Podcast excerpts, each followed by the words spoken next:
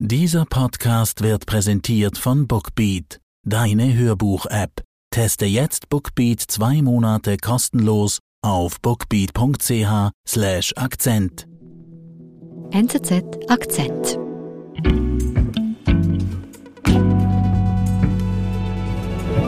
Hallo Fabian. Hallo Nadine. Hallo.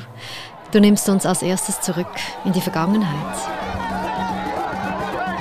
Ja, wir sind im Jahr 2013 im Norden Malis in der Wüstenstadt Timbuktu. Und dort findet zu jenem Zeitpunkt ein Volksfest statt, weil nämlich der damalige französische Präsident François Hollande zu Besuch ist. Er winkt, die Leute winken zurück, alle lachen, viele singen, sie singen Dinge wie Vive la France, einige sagen auch Sachen wie Merci Papa Hollande. Hm. Das ist wirklich eine, eine große Volksfeststimmung und eben ein regelrechter Heldenempfang.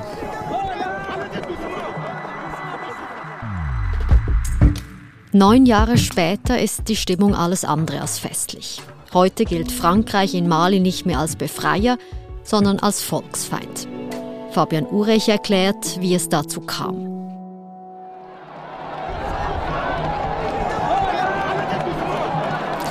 Wieso wird Hollande denn hier so gefeiert? Timbuktu war in den Franken-Monaten unter der Kontrolle von dschihadistischen Gruppierungen. Und wenige Tage vor dem Auftritt Hollands in Timbuktu konnte die malische zusammen mit der französischen Armee diese Dschihadisten aus der Stadt befreien. Mhm. Also die Franzosen sind da 2013 einmarschiert. Genau, die sind einmarschiert als Reaktion auf einen Vorstoß der Dschihadisten im, im Norden. Die Dschihadisten hatten in den Monaten zuvor verschiedene Städte und große Gebiete des Landes eingenommen und eben ein islamistisches Regime installiert. Und es drohte zu jedem Zeitpunkt ein weiterer Vormarsch Richtung Süden. Und das hätte ihm auch geheißen, dass die Hauptstadt Bamako in die Hände der Extremisten hätte fallen können, wodurch das ganze Land quasi unter der Kontrolle der Dschihadisten gewesen wäre. Mhm. Und das wollte Frankreich verhindern und schickte deshalb Truppen nach Mali. Mhm. Des cris de joie, des larmes de bonheur, ce n'est pas adressé François Hollande gibt sich extrem siegesgewiss und optimistisch. Er spricht von Partnerschaft zwischen Mali und Frankreich. Er spricht gleichzeitig davon, dass in wenigen Wochen die Mission Frankreichs wahrscheinlich zu Ende sei. Wir wissen, es kam anders. Der Einsatz wird neun Jahre dauern. Was ist denn geschehen, dass Frankreich zu dem Zeitpunkt entscheidet, wir bleiben? Frankreich stellt sehr bald fest, dass man eben nicht so schnell abziehen kann, weil ein baldiger Abzug würde bedeuten, dass die Dschihadisten sehr wahrscheinlich die Macht wieder ergreifen würden, weil einfach diese Strukturen, die zu dem Zeitpunkt existieren vor Ort, zu schwach sind, um das quasi ohne Fremdunterstützung aufrechtzuerhalten. Mhm. Man merkt dann, dass man eben viel mehr an, an die Wurzel des Problems gehen muss, dass man Strukturen stärken, aufbauen, aufrechterhalten muss, im militärischen Bereich, im politischen Bereich, beim Staat, bei den Dienstleistungen. Und man kommt dann auf dieser Grundlage zur Schlussfolgerung, es braucht mehr, es braucht mehr Investitionen, es braucht mehr Soldaten, es braucht mehr Hilfe und man fährt dann das ganze System nicht wie angekündigt herunter, sondern vielmehr stark hoch. Und was heißt denn das jetzt für die Bevölkerung? Was verändert sich mit dieser Militärpräsenz von Frankreich? Können sich die Menschen sicherer fühlen? Das war ja eben anfangs die Hoffnung. Ja, also unter dem Strich wird die Sicherheitslage, ab dem die Franzosen im Land sind, immer schlechter. Es gibt mehr Tote, es gibt mehr Verletzte, es gibt mehr Vertriebene auch, es gibt mehr Not insgesamt im Land. Wie zeigt sich das? Es gibt dieses Ereignis im Jahr 2015, das ist ein Anschlag in der Hauptstadt in Bamako und zwar auf ein Luxushotel. Mhm. Dabei sterben über 20 Menschen. Mhm. Und das ist in gewisser Weise schon auch ein wichtiger Punkt in der ganzen Geschichte, weil da den ausländischen Involvierten klar wurde, dass das hier keine kurze Sache werden würde. Dass es eben kein lokaler Konflikt ist, sondern dass man da selbst betroffen ist und selbst vielleicht auch in die, ins Visier der Dschihadisten gerät. Also dass die Dschihadisten eigentlich an Macht gewinnen, also genau das Gegenteil, was die Franzosen erreichen wollen. Ganz, ganz genau, dass die immer stärker werden und dass dieses Ziel eines raschen Abzugs eben in immer weitere Ferne rückt. Mhm. Und was macht Frankreich denn in diesen Jahren, als man eben erkennt, die Dschihadisten werden ja immer noch stärker, die Gefahr von Terrorismus wird immer noch größer, auch für das eigene Land?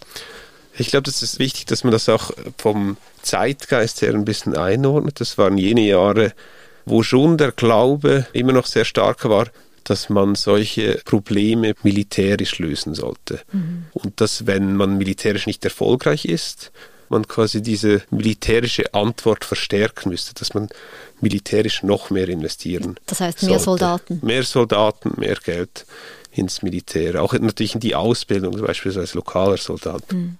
Und wie entwickelt sich das Land in diesen Jahren weiter dann? Also wirtschaftlich gesehen sehr enttäuschend.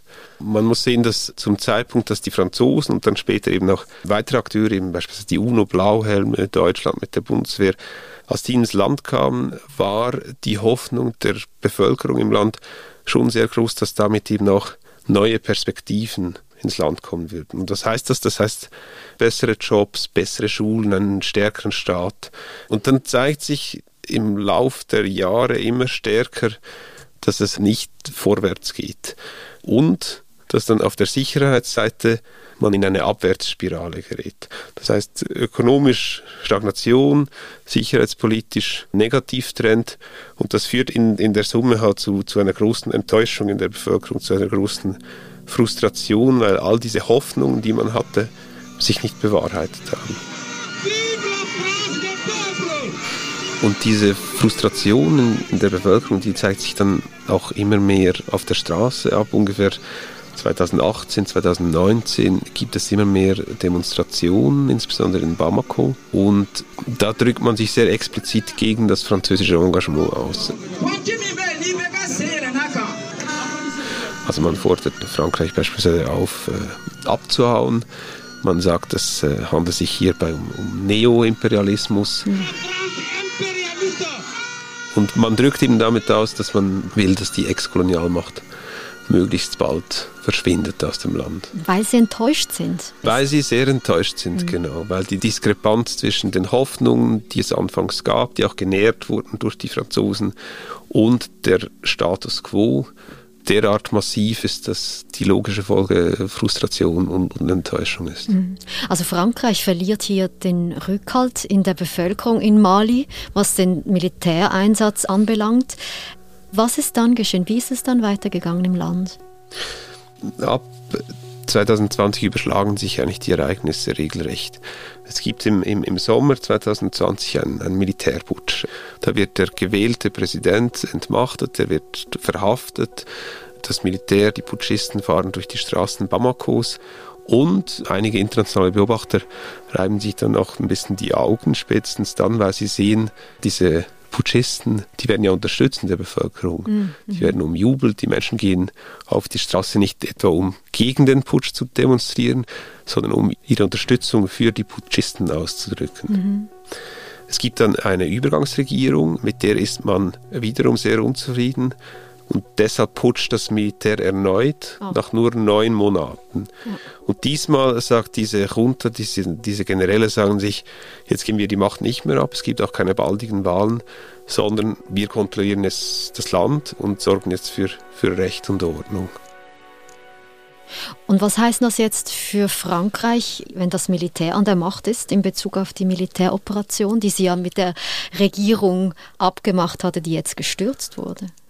Ja, für Frankreich, äh, das zeigt sich sehr bald, sind das überhaupt keine guten Neuigkeiten, denn diese Junta macht sehr rasch, sehr klar, dass sie eigentlich überhaupt nicht mit Frankreich zusammenarbeiten hm. will. Ähm, Wieso? Ich glaube, ein wichtiger Grund ist innenpolitisch, weil diese Mission der Franzosen insbesondere ist zu jedem Zeitpunkt so unpopulär im Volk, dass man eigentlich fast nur verlieren kann aus Sicht der Machthaber in Bamako, mhm. wenn man an ihr festhält. Und es gibt deshalb dann Schritt für Schritt eine diplomatische Eskalation. Mhm. Das ist so ein Ping-Pong der bösen Worte. Also zwischen Frankreich und Mali.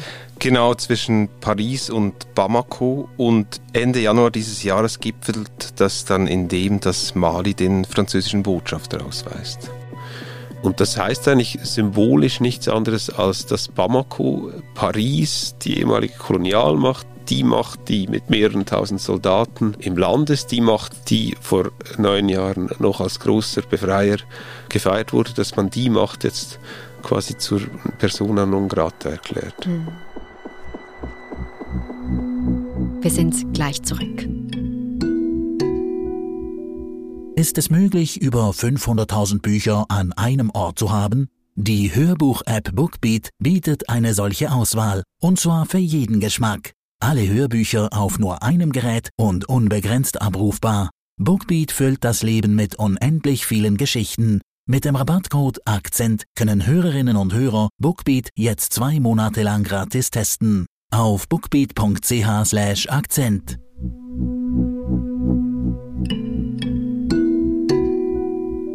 Also in Mali ist seit 2021 die Militärregierung an der Macht, die kein Interesse hat an einer Kooperation mit Paris. Der französische Botschafter wird ausgewiesen. Die Bevölkerung, die will auch die Soldaten aus dem Land haben. Was macht Frankreich darauf? Frankreich zieht dann die Reißleine. Merci d'être là. Der Präsident Emmanuel Macron erklärt dann im Februar, dass man sich zurückziehen werde aus dem Land, militärisch zumindest. Was sagt er? Warum? Was, was gibt er für eine Begründung? Er sagt im Wesentlichen, dass eigentlich die Grundlage für eine Zusammenarbeit komplett abhanden gekommen sei, dass man eben mit der Junta vor Ort weder puncto Zielen noch bei der Strategie übereinstimme und dass eigentlich so eine Fortführung dieser Mission in der heutigen Form überhaupt keinen Sinn mehr ergebe. Un communiqué conjoint sorti il y a quelques minutes, mais dont je souhaite ici aussi vous rendre compte. Also Macron gibt hier Mali die Schuld. Er ist, und das fällt schon auf, nicht außerordentlich selbstkritisch, um das nett zu sagen. Mhm. Er spricht auch nicht von einer Niederlage. Das zieht sich dann auch durch. Das Militär hat dann auch verlauten lassen ähm, im Anschluss, man sei stolz auf das Erreichte. Hm. Hat man denn was erreicht? Das muss man nat natürlich sehr, sehr kritisch sehen. Das ist gleichzeitig aber auch nicht schwarz-weiß, weil denken wir circa an 2013, was wäre geschehen, wenn die Franzosen nicht gekommen wären? Naja, wahrscheinlich hätte es halt eine Dschihadistenregierung in Bamako gegeben. Mhm. Das heißt, man hat das verhindert oder zumindest mitgeholfen, das zu verhindern. Jetzt über die gesamte Spanne hinweg der neun Jahre gesehen, äh, sieht es natürlich deutlich anders aus. Mhm. Was bedeutet das denn jetzt, wenn die französischen Truppen nicht mehr in Mali sind? Also ich glaube, einerseits wird sich die Sicherheitslage verschlechtern, weil einfach durch den Abzug dieser Tausenden von Soldaten ein, ein Sicherheitsvakuum entsteht, mhm. das so rasch eigentlich von niemandem gefüllt werden kann. Mhm. Dann hat es Implikationen für die, für die humanitäre Lage, die ist bereits jetzt und seit einigen Jahren sehr, sehr schlecht. Dass es zum Beispiel für Helferinnen und Helfer unter Umständen auch schwieriger wird, zu den Notleiden vorzudringen und überhaupt Lehhilfe leisten zu können. Mhm. Ähm, und es gibt eben nicht zuletzt, glaube ich, ein geopolitisches Machtvakuum. Das ist besonders heikel, weil Russland nun da großes Interesse bekundet, in dieses vorzustoßen. Also jetzt trotz Ukraine-Krieg will Russland dann Soldaten nach Mali schicken oder was heißt das? Naja, Russland schickt offiziell keine Soldaten nach Mali, es sind russische Söldner und die waren auch bereits vor dem Beginn des Krieges in der Ukraine vor Ort. Das sind diese Söldner dieser Wagner-Truppen, also private Truppen, die aber nachweislich sehr eng mit dem Kreml verbunden sind. Mhm. Und was hat das für Folgen, wenn dort die russischen Söldner stationiert sind? Also geopolitisch eben ist das eine sehr schwierige Situation für, für Europa und insbesondere für Frankreich, weil Mali halt ein während Jahrzehnten ein sehr wichtiger Partner war. Und Mali ist eben aufgrund seiner Lage sehr wichtig für die westafrikanischen Migrationsströme. Und wenn man quasi die Partnerschaft mit Mali verliert, verliert man auch die Kontrolle über die Migrationsströme durch das Land. Mhm. Das klingt jetzt aus französischer Sicht aber gar nicht ähm, optimal, dass dieser Abzug Frankreich eher schadet. Auf, auf jeden Fall, das ist ein ein Nackenschlag für Frankreich. Ich glaube aber gleichzeitig auch, dass es eben der Moment für Paris sein muss, Selbstkritik zu üben, sich selbst zu fragen, naja, was hat man eigentlich falsch gemacht? Ich glaube, wenn man Aufwand und Ertrag vergleicht, wenn man sich anschaut, wie viele Milliarden da investiert wurden, wie viel Leid auch mhm. verursacht wurde und man schaut dann den Ertrag an heute, ein Land im Chaos, eine extrem schlechte Sicherheitslage, humanitäre Not. Wenn man sich das alles anschaut, dann muss eigentlich der Schluss sein, das war ohne Wenn und Aber ein Debakel. Vielen Dank, Fabian, dass du uns die Situation hier ein bisschen besser erklärt hast. Sehr gerne. Das war unser Akzent. Ich bin Nadine Landert. Bis bald.